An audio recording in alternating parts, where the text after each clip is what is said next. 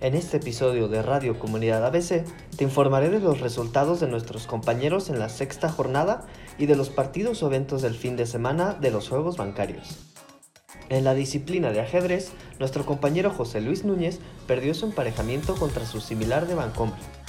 En el atletismo, Juan Manuel Barrera quedó en cuarto lugar en su hit, situándose en la posición 26 en la prueba de 200 metros planos. Nuestro equipo de fútbol soccer cayó ante el Fobiste nuestro equipo de fútbol 7 cayó contra la CNBB 5 a 1. Para la séptima jornada de los Juegos Bancarios, muchos de nuestros compañeros tienen actividad.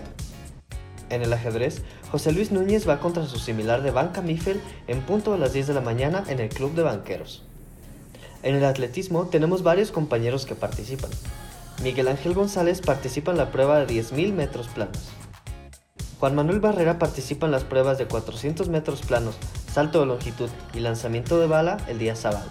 El domingo participa en la prueba de salto triple y lanzamiento de disco.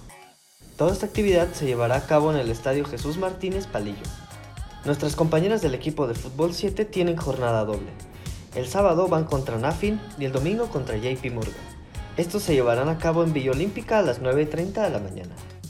Nuestros compañeros de fútbol soccer van contra Grupo Financiero Banorte. Este duelo se llevará a cabo en el Parque Ecológico Cuemanco en punto a las 10 y media de la mañana en la cancha 11.